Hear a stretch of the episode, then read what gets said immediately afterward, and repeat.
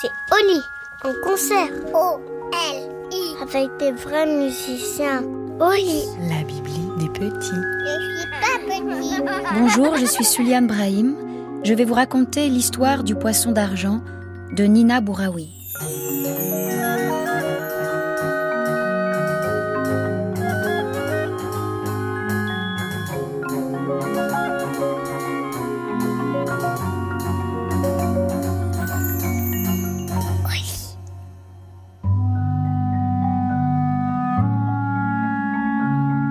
C'est une île qui n'existe plus, mais on a écrit son histoire. Posée sur l'océan, au large du sud de l'Afrique, elle était si petite qu'elle ne figurait sur aucune carte. Vue d'avion, on aurait pu la confondre avec le dos d'une baleine. Le ciel l'avait choisie et la protégeait. Elle brillait dans l'azur, disparaissait dans la nuit. On l'appelait l'île miraculeuse. Nul ne savait comment elle avait surgi des eaux et nul ne connaissait son nom véritable. Elle était comparable à toutes ces choses que l'on ne peut expliquer, mais qui existent et font rêver. Elle était aussi petite que le monde est vaste, aussi étrange que les étoiles qui semblent ressusciter quand la lune succède au soleil.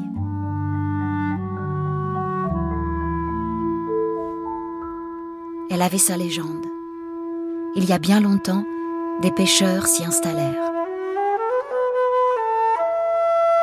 L'un d'eux se faisait appeler Monsieur O, parce que lui non plus, comme l'île, n'avait pas de nom, pas d'histoire. La nature était son seul royaume. Il disait être l'homme le plus libre de la planète, le pêcheur le plus chanceux du monde, le marin le plus comblé. Il adorait son île. Il disait y être arrivé un jour de grande tempête. Elle l'avait recueilli, nourri,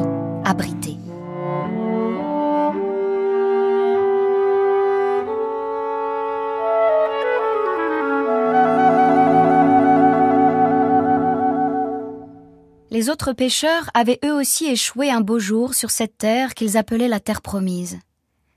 Il y faisait si bon vivre que chacun d'entre eux décida d'y emmener sa famille, rester sur le continent, sans rien dire à personne. Ils étaient peu nombreux. Le destin les avait choisis. L'île n'était pas un simple pan de sable perdu dans l'océan. Bien que petite, elle possédait une mini palmeraie, une mini orangeraie, un mini cours d'eau douce, des mini-maisons au toit de chaume qui protégeaient du vent et de la chaleur les habitants qui se partageaient le mini-territoire, dans la douceur et la paix. Une seule chose manquait, le feu.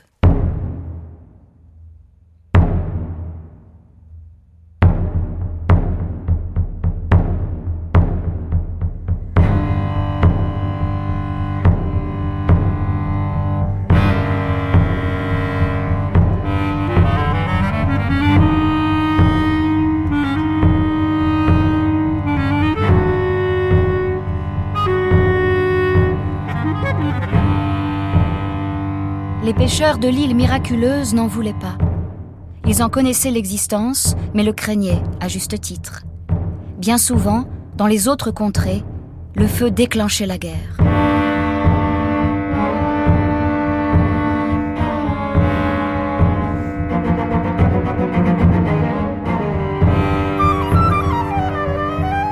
Et sur l'île, la guerre n'existait pas.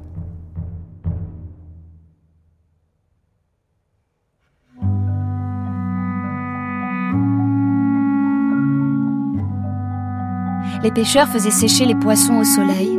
Ils ne souffraient pas du froid. Les orages étaient rares et quand tombait la pluie, on la célébrait.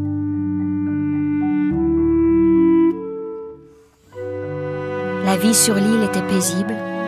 C'était un paradis où chaque jour qui passe est un jour heureux.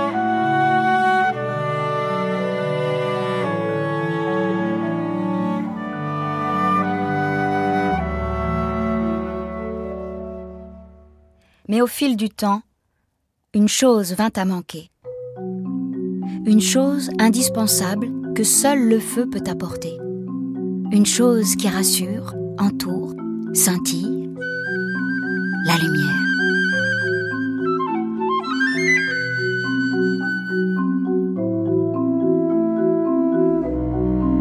l'obscurité devenait de plus en plus pesante, surtout pour les enfants. Les jours semblaient trop courts, les fêtes étaient moins joyeuses, la lune et les étoiles ne suffisaient plus. Parfois, la mer faisait peur. On l'entendait sans la voir, grande et menaçante. La nuit était un second pays, recouvrant le pays du jour.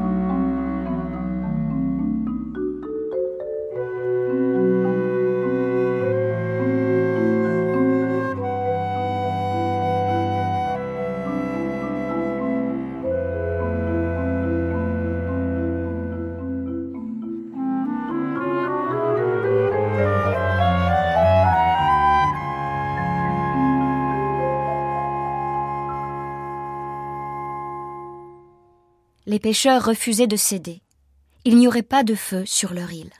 C'était un vœu, une promesse que chacun respectait. Un matin, comme tous les matins, Monsieur O partit avec son petit bateau de bois à la pêche. Il alla plus loin que d'habitude. C'était une belle journée. L'aube était mauve, le soleil pâle, le vent juste assez fort pour entraîner l'embarcation vers le large. Monsieur O jeta l'ancre dans le passage des hirondelles, un couloir clair entre deux falaises. Il déplia son filet qu'il avait lui-même tressé avec des racines et de l'écorce.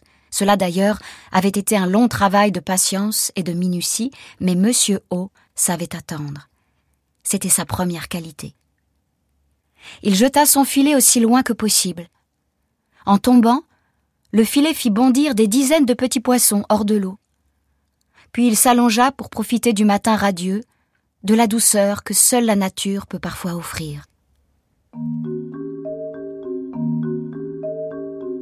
Le filet est tombé là où personne ne peut se rendre. Les heures sont passées, lentes et chaudes. Des oiseaux sauvages ont brisé le silence.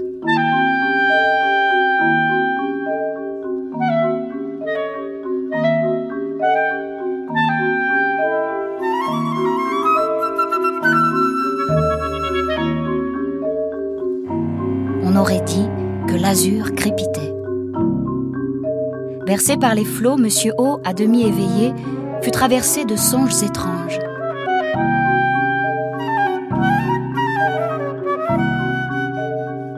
Ce n'était pas vraiment des rêves, pas vraiment des pensées, mais une spirale de couleurs dansant sous ses paupières, fragments roses, rouges et dorés.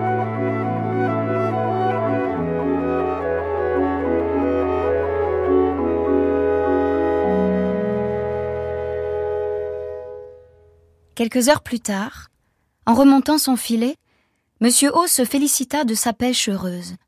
Les habitants de l'île miraculeuse seraient comblés.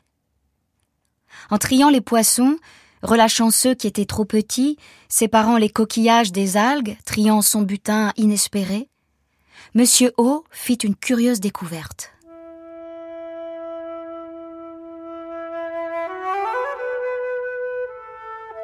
Un poisson qu'il n'avait jamais vu auparavant attira son attention. Ce n'était pas une sardine, ce n'était pas un lançon, ce n'était pas une sole, ni même une petite raie. Cela ne ressemblait à rien de ce qu'il avait eu coutume de voir jusqu'à présent. Le poisson brillait.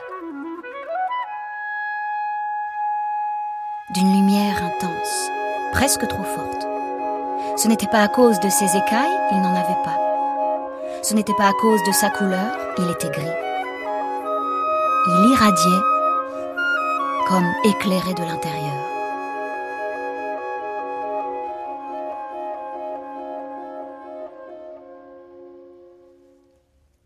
Intrigué, M. O décida de le garder vivant dans un petit seau d'eau qu'il cala entre ses pieds pour ne pas le renverser. Plus l'embarcation approchait de l'île, plus le poisson brillait d'une lumière rare et dense.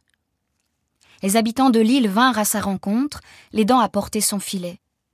Monsieur O tenait entre ses mains le poisson lumineux comme l'on tient un trésor. Il déposa le poisson dans un enclos d'eau salée, un aquarium creusé dans la terre qui faisait le bonheur des enfants. Le poisson se faufila entre les coquillages et les coraux. Il n'était pas très gros, mais il n'était pas trop petit non plus. La taille parfaite, se dit Monsieur O, fier de sa trouvaille. Il appela tous les habitants à le rejoindre. Ce fut une immense surprise. Le poisson dégageait une telle lumière que l'on ne pouvait pas le regarder trop longtemps, mais il était impossible de s'en détacher.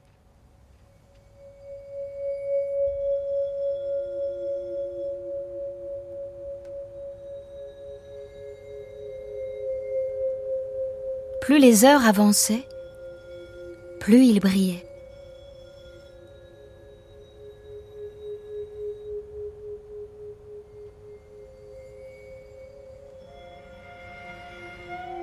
Il devint plus fort que le soleil.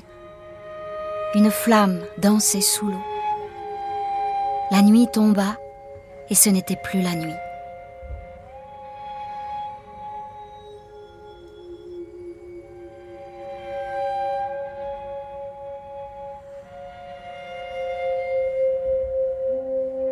Le poisson éclairait l'île d'une lumière surnaturelle. C'était plein et rond, c'était grand et centré. C'était fou et sans danger. C'était magique.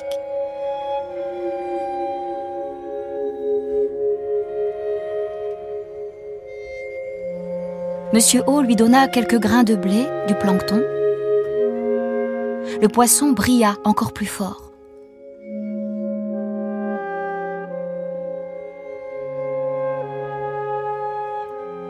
La lumière semblait surgir de la terre, belle et blanche. Elle répondait à la lune.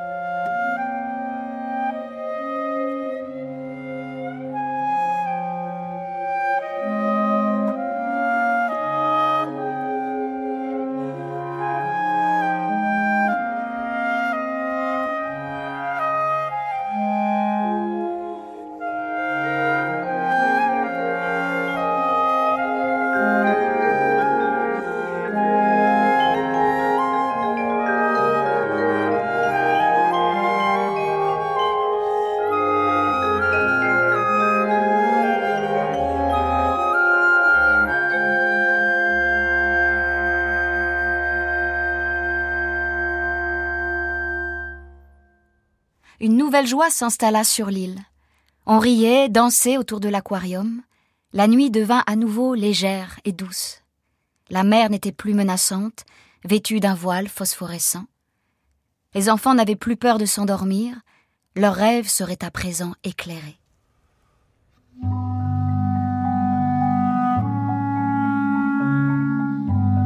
Les jours passèrent, et le poisson de Monsieur O ne cessait de diffuser sa lumière. Il devint le cœur et l'âme de l'île miraculeuse. Chaque habitant veillait sur lui.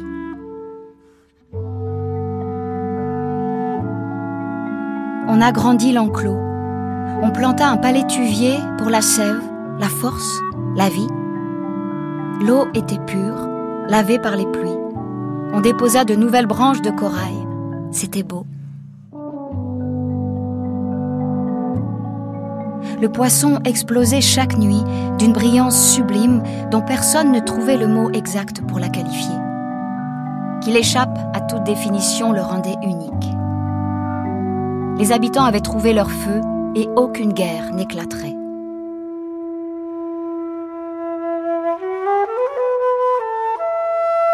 Il arrivait parfois que l'on entende un léger sifflement. On disait que le poisson chantait avec le vent. Rien ne fut plus paisible, rien ne fut plus serein.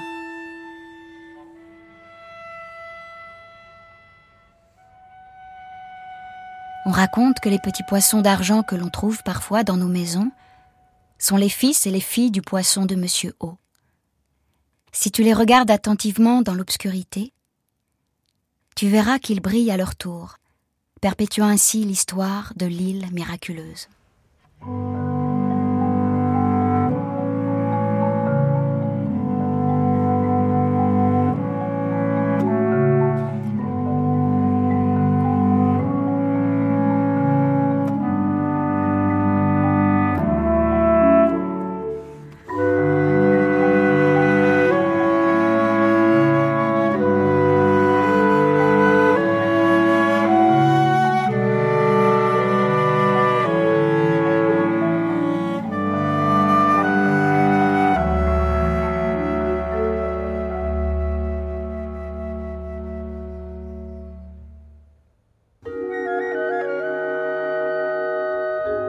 Et voilà, l'histoire est finie.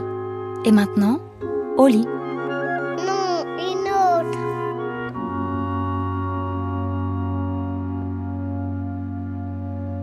Au lit, un concert. Avec les musiciens de l'orchestre philharmonique de Radio France. Justine, Lilian, Hugues, Renaud et Nicolas. Musique originale Thomas Enco.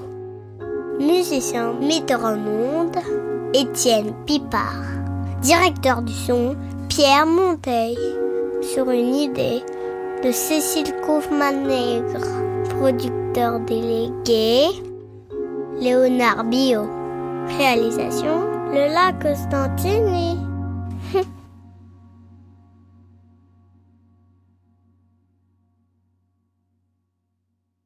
Retrouve la collection Oli dans de beaux albums illustrés disponibles en librairie. Avec les histoires d'Agnès Martin-Lugan, Mazarine Pinjot, Adeline Dieudonné, Olivier Norek, François Morel et bien d'autres.